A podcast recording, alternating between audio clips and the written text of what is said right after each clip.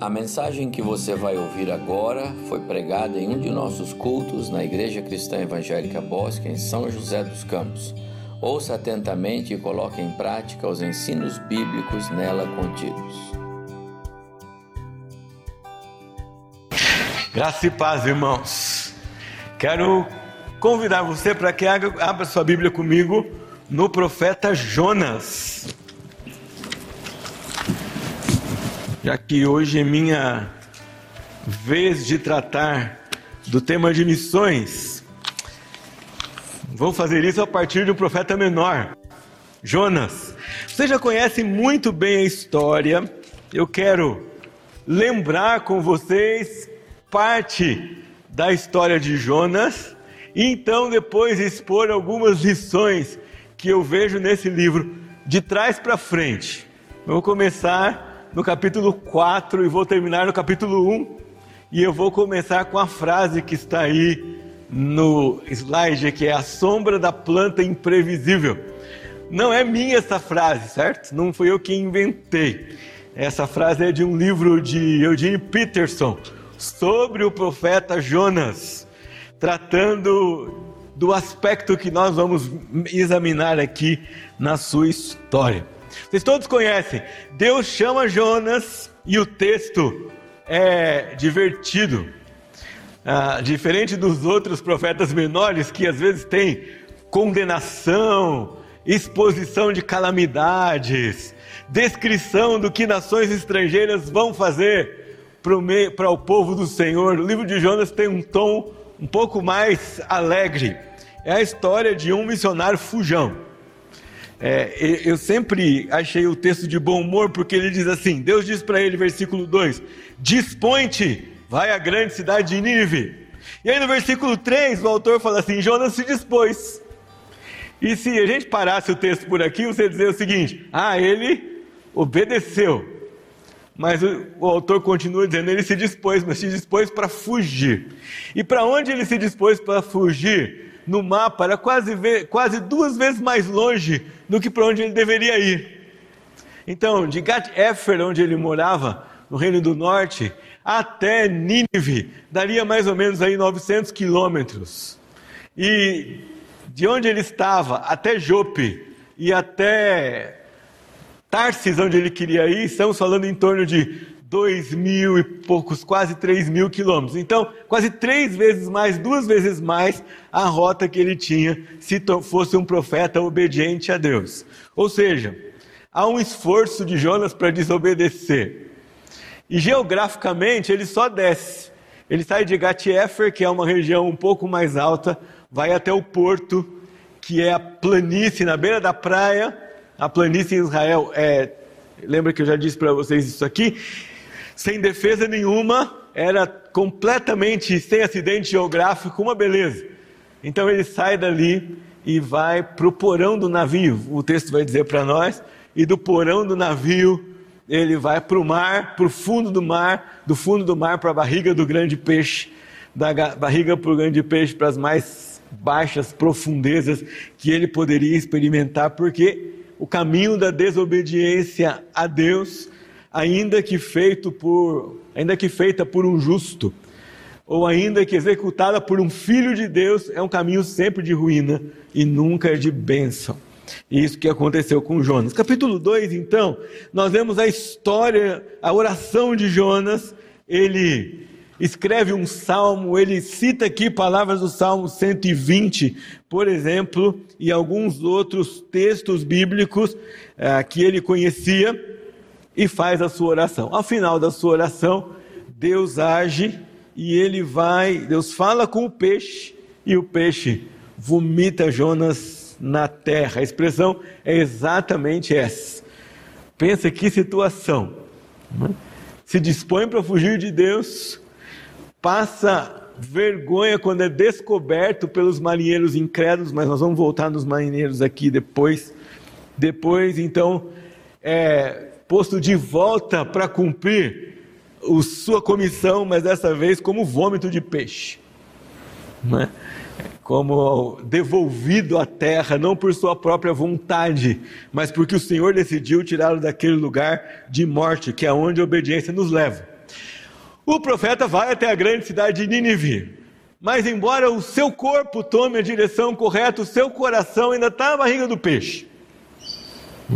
Jonas caminha até Nínive, mas o coração dele ainda está lá atrás. Ele não quer fazer. Ele vai como que empurrado, porque, puxa, se a primeira vez ele já foi parar na barriga do peixe, que seria uma segunda desobediência, não era negócio agora desobedecer a Deus. Vai com uma má vontade enorme, percorre a cidade inteira prega uma mensagem pequena. Eu já disse aqui também que o sonho de todo pregador é ter os resultados que Jonas teve com um sermão tão breve. É? Vai uma frase ainda, né? e Nínive será subvertida. Ah, clama contra ela, percorre a cidade, ainda 40 dias e Nínive será subvertida. Do ponto de vista nosso hoje, um grande sucesso o sermão. Do ponto de vista de Jonas, um grande fracasso porque ele não queria ver a misericórdia de Deus demonstrada para um povo que ele julgava não merecer a misericórdia de Deus. Então, apesar de todos se arrependerem na cidade, e apesar de todos se vestirem de pano de saco, e apesar de todos se arrependerem, do menor, da mais tenra idade, até o rei, Jonas então se demonstra ao Senhor uma insatisfação enorme.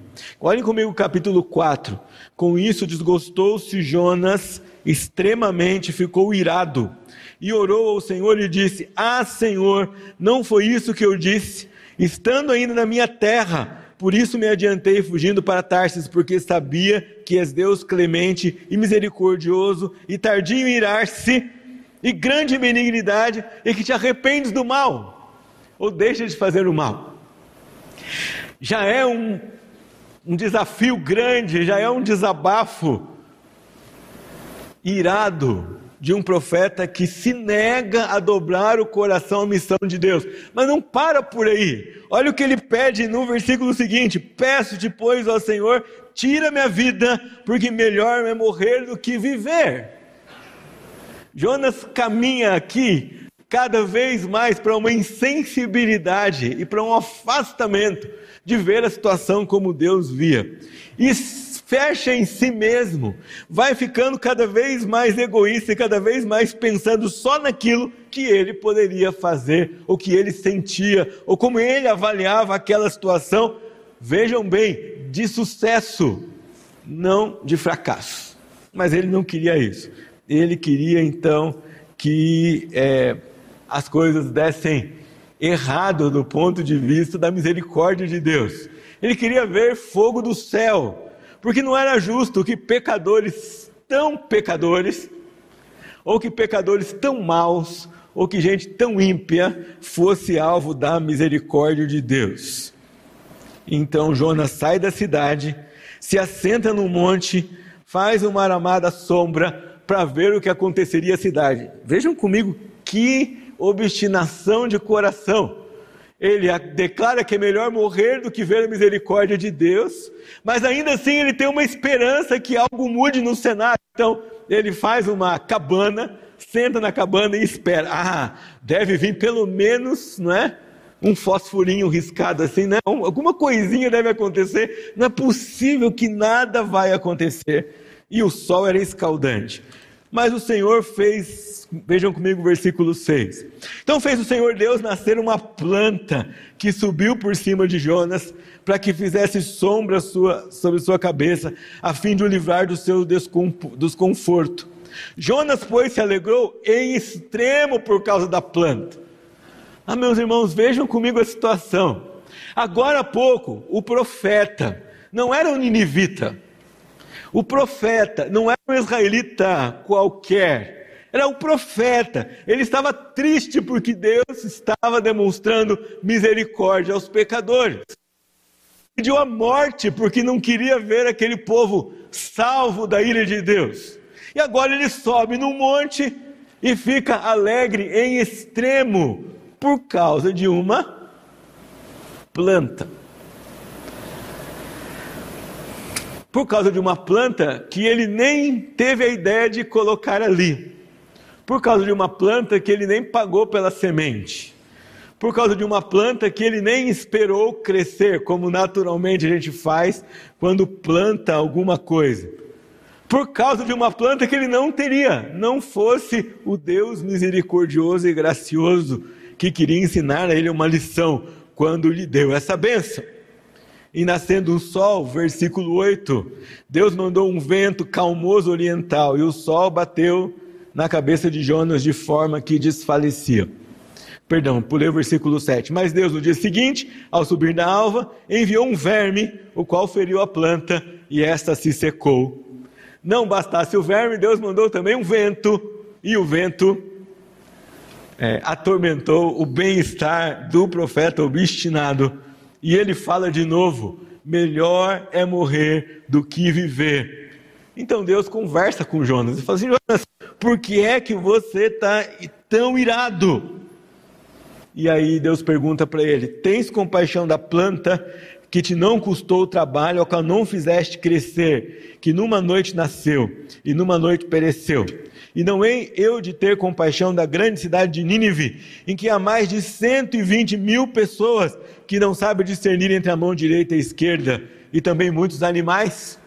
E o livro termina com uma pergunta: No céu se eu puder, eu quero perguntar para Jonas o que ele respondeu para Deus quando Deus faz essa pergunta para ele.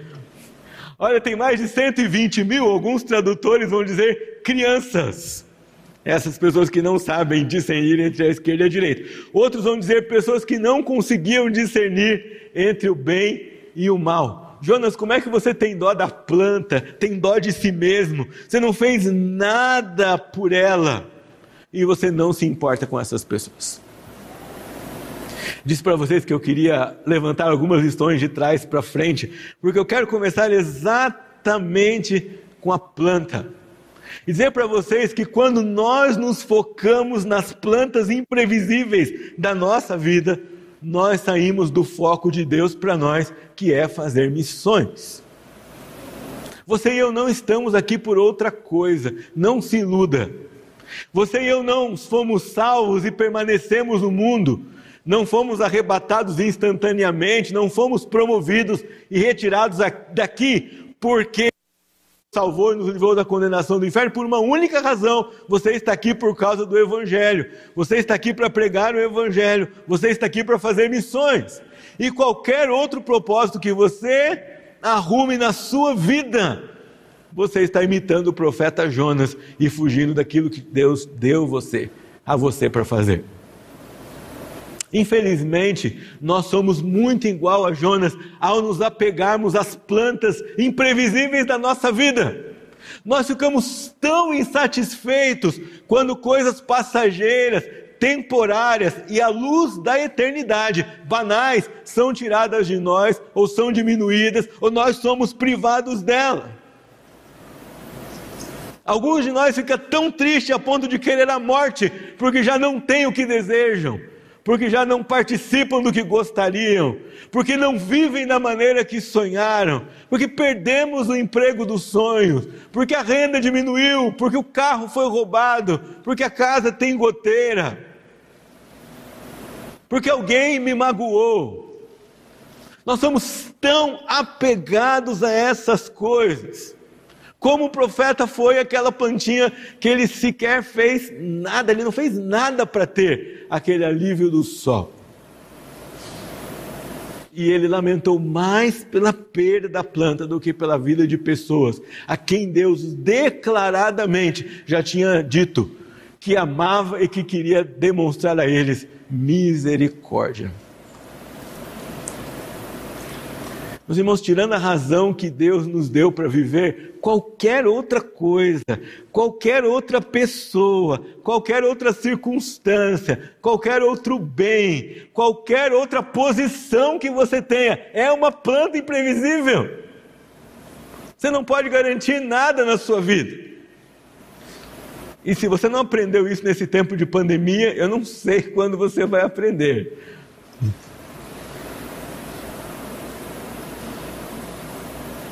Qual é a sua planta? O que é que desvia a sua atenção do foco, da razão da sua vida, que é amar pessoas e pregar o evangelho para elas?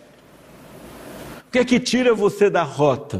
O que é que faz você amar mais outras coisas do que Deus e o propósito dele para a sua vida? É uma planta imprevisível, meus irmãos.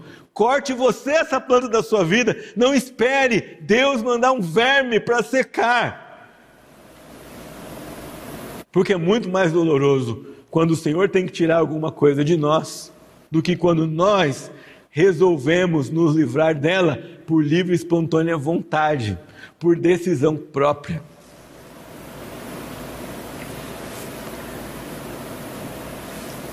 Às vezes a nossa vida em si é uma planta imprevisível. Nós cuidamos muito das nossas coisas, se tudo vai bem conosco, nós não nos preocupamos com mais ninguém. Tomara que a pandemia passe no nosso país. Vocês já pararam para pensar quantos países no mundo sofrem muito mais do que nós por causa da pandemia? Quantos países no mundo têm muito menos estrutura de vida, muito menos condição, muito mais privação. E quantos seus irmãos em Cristo que estão ali sofrem e penam por causa de uma situação como essa? Você já pensou quantas pessoas, quantas muitas pessoas, milhares de pessoas estão morrendo sem Cristo todos os dias? E como é, meus irmãos, que nós não perdemos o sono por causa dessas coisas? mas nós perdemos o sono quando as coisas não vão bem na nossa vida, ou quando algo que nós desejamos ou queremos fracassou. Ah, como nós temos sido Jonas muitas vezes no nosso dia a dia, nos apegando àquilo que nós deveríamos nos livrar e chegando, ficando longe daquilo que o Senhor tem e daquilo que o Senhor quer para nós.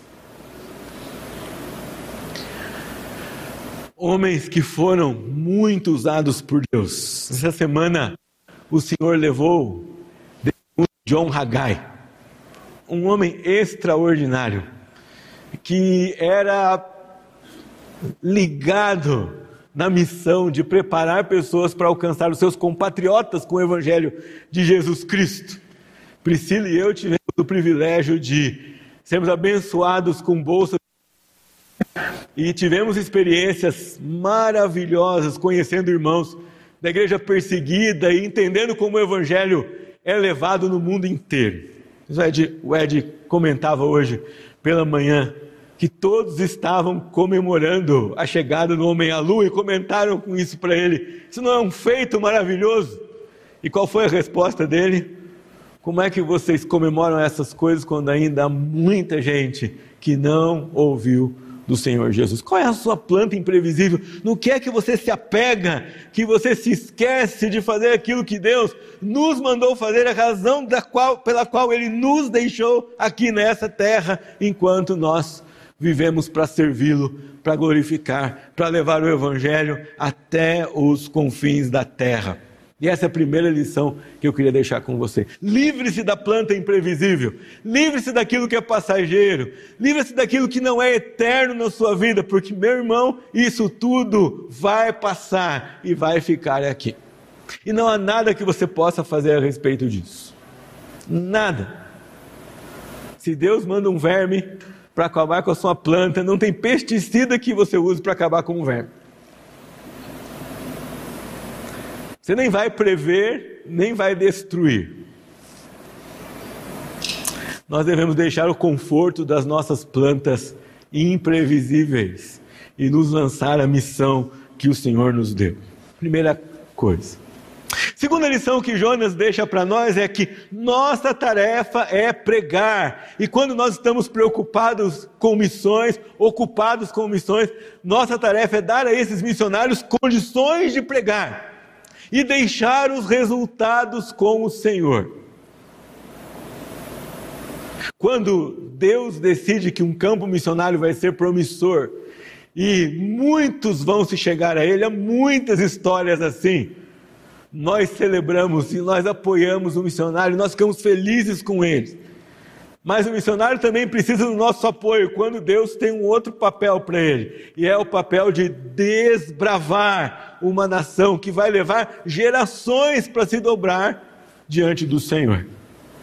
De quando em quando o missionário vai passar a vida num país sem fruto aparente, E o nosso papel como mantenedores, como enviadores, não é contabilizar resultados dos missionários que nós damos suporte. É dar a eles condições de pregar o Evangelho onde quer que o Senhor os mandou pregar e deixar os resultados com Deus. Vejam que Jonas anda um dia inteiro pela cidade e diz: ainda 40 dias e Nínive será subvertida. E o que acontece ali naquela cidade? Há um tremendo arrependimento que o missionário nem tinha desejado e planejado. Ele nem, na verdade, é, é realmente estranho isso para nós hoje, mas ele realmente nem queria aquele resultado. Mas a mensagem que é dada e que é pregada pelo missionário e por nós, ela tem os seus efeitos porque é uma mensagem de Deus. E os resultados devem ser contabilizados por ele. Se Jonas fosse preocupado Talvez ele teria outras perguntas aqui para Deus. Se ele fosse alinhado com o que Deus estava fazendo, ele dizer: Peraí, Senhor, mas eles vão continuar. Agora, Nínive, então, o império assírio vai deixar de ser mal e eles vão ser parte do povo de Israel. Ou talvez ele perguntasse assim: por quanto tempo vai durar esse arrependimento? Será que agora vai acabar? Porque, puxa, realmente os assírios todos se converterem assim para sempre, eles vão dar paz e e um, várias nações do mundo vão festejar, porque agora, ao invés de levar guerra e violência, eles vão levar arrependimento. Mas Jonas não tinha essa preocupação. Se você olhar o, a história do povo assírio, essa geração aqui, esse povo dessa época se arrependeu. Mas logo depois deles, o rei que veio depois deles, já não se arrependeu mais, já não se dobrou mais a qualquer anúncio do profeta. A geração que ouviu o profeta Naum já não tornou a vida e o dia a dia em lamento e pano de saco, continuou arrogante diante do, diante do Senhor e foi julgada por isso. Há um movimento muito antigo de evangelização que era a cruzada estudantil e profissional para Cristo. Vários de nós aí, mais jovens, fizemos treinamento de evangelização com eles, por exemplo, das quatro leis espirituais, não é? A gente era treinado para andar com um folhetim no bolso e dizer assim: Você conhece as quatro leis espirituais? Então, na época de Copa do Mundo, não é? Você viu aquele juiz que quebrou a regra, quebrou uma lei do futebol, mas eu tenho uma lei mais importante para você. E, e, e eles tinham alguns livretos chamados de conceitos transferíveis. E um deles a gente aprendia exatamente essa frase: A sua tarefa é compartilhar o Evangelho, deixando os resultados com o Senhor. Porque isso é Ele, é da conta dele, é Ele quem faz. O seu papel é pregar. Não hesite em pregar, não hesite em obedecer ao Senhor. Vai dizer assim, moço, mas aquele meu colega de trabalho é tão difícil. O seu papel é pregar, não é calcular as probabilidades de ele se convencer e se entregar ao Senhor Jesus. Nossa, mas aquele meu parente é tão arrogante, ele é tão teimoso, ele é tão ateu. O seu papel é pregar e deixar os resultados com o Senhor. O seu papel é compartilhar o Evangelho. Quem vai trabalhar no coração dele, ou para a salvação, ou para o julgamento, para a condenação, não é você, é o Senhor. Mas ele disse para mim e para você: vai e prega. E ele tinha dito para Jonas: vai e prega a palavra. Missões se trata, meus irmãos, de pregar exatamente aquilo que o Senhor nos mandou pregar. E o que é que ele nos mandou pregar? você que nos ouve pela internet, ele disse assim: que o homem está condenado pelo pecado, mas há uma única solução, e essa solução foi o sacrifício de seu filho na cruz. Ele morreu e ressuscitou. E quando você entende essa verdade, que não há solução para a sua vida, nem aqui e nem na vida eterna, sem Jesus Cristo, significa que o Senhor abriu seus olhos para que você enxergasse isso e a sua parte é crer e receber essa mensagem de salvação e garantir paz nesta vida e na vida eterna. Livre então da condenação do pecado, do inferno e ganhando o passaporte para passar a eternidade com o Senhor. Essa é a mensagem, essa é a palavra. Qualquer coisa fora disso, meus irmãos, é desobediência daquilo que o Senhor nos deu para fazer. Nós não temos autorização para dizer para as pessoas: se você crer nessa mensagem, tudo vai ficar diferente e bom, as circunstâncias ruins vão desaparecer, se você está doente, você vai sarar. É, não é essa a palavra. A palavra é: você vai ficar livre da condenação, da pior coisa que podia acontecer para você na sua vida, que é ficar longe de Deus aqui e eternamente. Essa é a mensagem. Quando nós pensamos em missões, então, além de nos livrar da planta imprevisível, além de deixar os resultados com o Senhor, nós focamos na mensagem. Quando você orar por um missionário, uma coisa que você pode orar por qualquer missionário, todos os dias é: Senhor, preserva esse nosso missionário fiel à mensagem do Evangelho de Jesus Cristo. Preserva esse nosso missionário fiel, dá coragem para ele falar a mensagem do Evangelho de Jesus. Talvez aqui no Brasil tudo o que nós precisamos enfrentar é a timidez, ou no máximo a disposição de receber alguma zombaria daqueles a quem nós vamos anunciar o Evangelho. Mas muitos dos nossos missionários estão em contextos diferentes, em que, além de vencer a timidez, além de vencer a disposição de não ter a sua autoimagem arruinada, de deixar com que às vezes sofra zombaria por causa de Jesus, eles arriscam a própria vida quando abrem sua boca para compartilhar do Evangelho. Jonas não tinha medo dos ninivitas, se bem que ele teria razão para ter.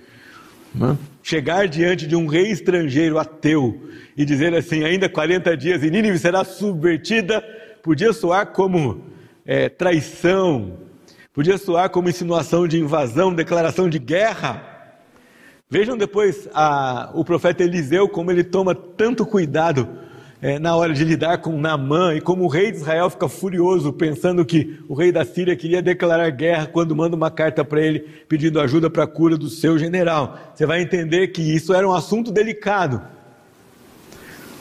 Jonas não tinha medo, se bem que tinha motivos para ter, humanamente falando. Nós precisamos orar que o Senhor ajude nós, como missionários, nos ajude aqui como missionários onde o Senhor nos plantou. Nos ajude os missionários a quem nós apoiamos, que eles não preguem nada a não ser o Evangelho de Jesus Cristo e a palavra de Deus. E por fim, meus irmãos, missões é amar pessoas a despeito de quem elas são. E talvez isso é o maior desafio para você e para mim. Porque nós, quando olhamos para nossa situação agora, pecadores salvos e absolvidos. Podemos ter a tendência de achar que somos melhores do que aqueles que negam o Evangelho de Cristo. E não somos. Nós temos a tendência de classificar pecados. Já percebeu isso? Nós olhamos para o nosso vizinho que às vezes é mentiroso e desonesto e falamos assim: ah, ele merece salvação mas olhamos para o bandido que arrancou a cabeça de uma criança e dizemos: esse tem que queimar no fogo do inferno. Não é assim? Ah, mas aquele cara, olha, ele apanhou ali na rua. Ah, ele não era boa coisa, merece. É assim que a gente pensa. É assim que o nosso coração trabalha. Puxa, aquele traficante foi enforcado em tal lugar. Ah, ele merecia. É assim que a gente classifica as coisas. Quando a gente pensa em missões, missões é amar pessoas, a despeito de quem elas são. Missões é orar para que pecadores sejam salvos, a despeito de quão horríveis são os seus pecados. Missões é sofrer, porque pessoas morrem indo para o inferno todos os dias, mesmo que não combina com a nosso, nossa lista de critérios de boas pessoas, quando elas partem daqui. Missões é pregar a todos, inclusive aquele que nos odeia, aqueles que nos odeiam, diz o Senhor Jesus no seu Evangelho. Quanto Perdidos que caminham para o inferno, tirem o nosso sono. Quanto países que ainda não receberam um representante do reino do Senhor Jesus mexe com as nossas, com as nossas prioridades. E não é a respeito daquilo que nós podemos fazer, mas é a respeito de pessoas que estão lá, fruto, objeto da graça e do amor de Deus, que vão perecer sem a pregação do Evangelho. Missões é amar essas pessoas. Missões é orar por elas. Missões é falar do Evangelho a elas. Missões é viver o Evangelho como testemunho àqueles que estão à sua volta. Missões é contribuir com elas. Vejam só, nós fazemos missões de três tipos. Não é que você pode escolher uma das três coisas. Tem nenhum lugar na Bíblia que diz que você pode escolher ou orar, ou contribuir, ou ir. Você faz, você é chamado para fazer as três coisas. É que às vezes você é chamado para ir mais perto, não tão longe, mas você vai. Amanhã, quando você acordar e for para o seu trabalho, você está indo para missões. É um campo missionário. Ainda não deu, mas é um desejo nosso colocar ali no portal da igreja, quando vocês saem para ir embora, a seguinte frase: Você está entrando no campo missionário. Todos vocês vão. Mesmo que seja para o Zoom. Amanhã, quando você for trabalhar no Zoom, não é? Ou no Google Meet, você está entrando no campo missionário. Você é chamado para ir, não se engane. Às vezes Deus vai dizer para você: Olha, ô Hélio, chega aqui de ficar em São José dos Campos. Você vai terminar a faculdade e vai ser missionário do Médicos Sem Fronteiras. Não? Lá na região do Líbano. Não é? Vai mais longe, não vai tão perto, mas vai. Deus manda a gente ir. Ninguém tem a opção de ficar se você está achando que você pode ficar numa boa, você está desobediente, você é um Jonas. Cuidado, que o peixe vai chegar para você uma hora dessa. Nós todos somos chamados a orar pelos missionários que estão lá fazendo o que nós não podemos fazer. Nós todos somos chamados a contribuir. Em 1991 eu fiz a PEC, quem deu para nós a matéria de missões nossa querida Nadir Moreno Costa, da nossa igreja cristã evangélica central. E eu nunca me esqueci que na primeira aula ela disse assim para nós: vocês precisam ensinar as crianças que o dinheiro de Deus está no bolso dos crentes. E aquele dinheiro que os crentes dão para missões não é deles. Eles não precisam se achar assim super importantes porque estão, poxa, tirando do dinheiro deles e dando para os missionários. Ah, não. Não, eles estão dando o dinheiro que é do próprio Deus para fazer a obra do próprio Deus para aqueles que saíram em obediência a pregar o Evangelho, onde Deus os mandou pregar, enquanto nós ficamos aqui, pregamos o Evangelho e garantimos que o mundo receba o Evangelho por meio do envio dos missionários. Quero terminar lembrando o exemplo do conde de Zinzendorf, que começou o movimento missionário dos Morávios. Ele entrou num recinto e tinha um quadro, quadro com os versos de um hino dos nossos salmos hinos, que era Morri, morri na cruz por ti, que fazes tu por mim?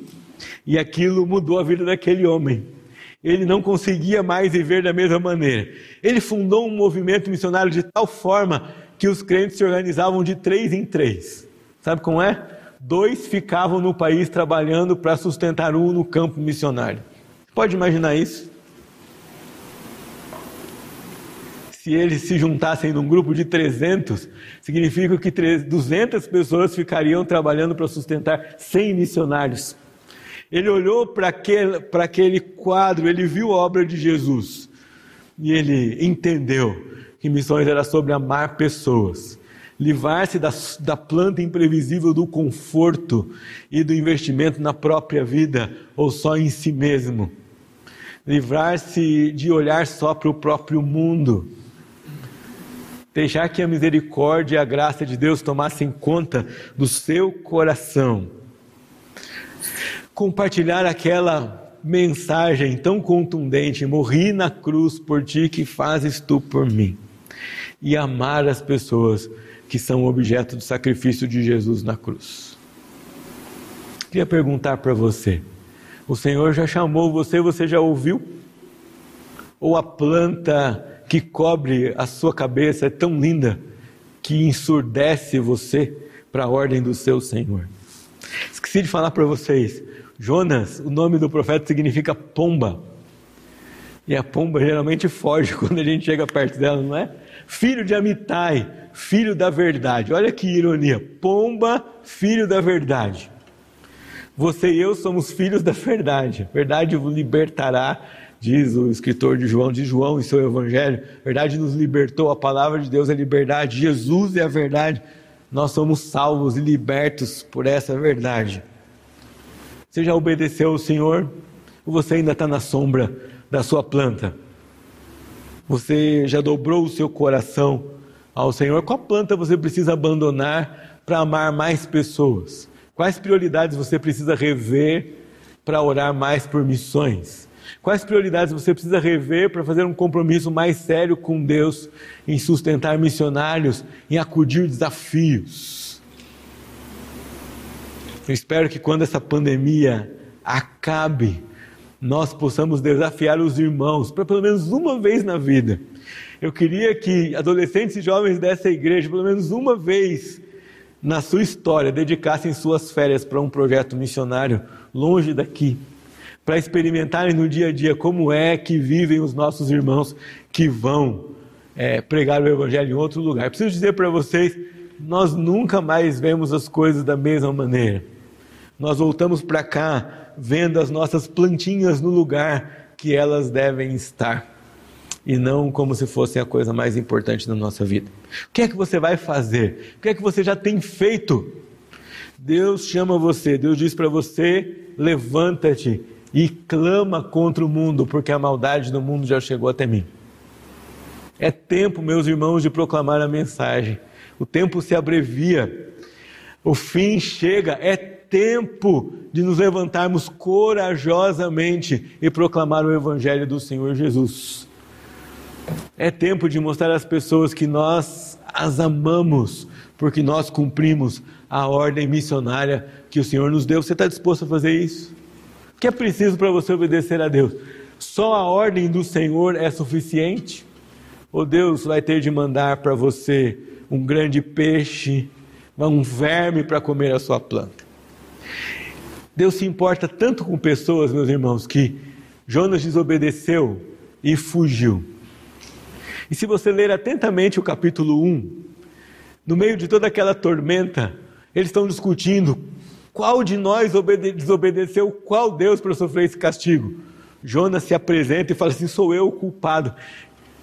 Eu sou profeta do Deus que fez o céu e a terra. Sem perceber, sem decidir, sem querer, Jonas prega a mensagem do Senhor para aqueles marinheiros. E eles dizem para eles: o que, que a gente tem que fazer? Me joguem no mar e tudo vai ficar certo. Os marinheiros amam mais a Jonas do que ele ama as pessoas, porque eles falam: não, não, vamos dar uma tentativa aqui, vamos ver se é isso mesmo. Dividem as sortes e a sorte cai em Jonas. Ainda assim, eles relutam em jogar Jonas no mar.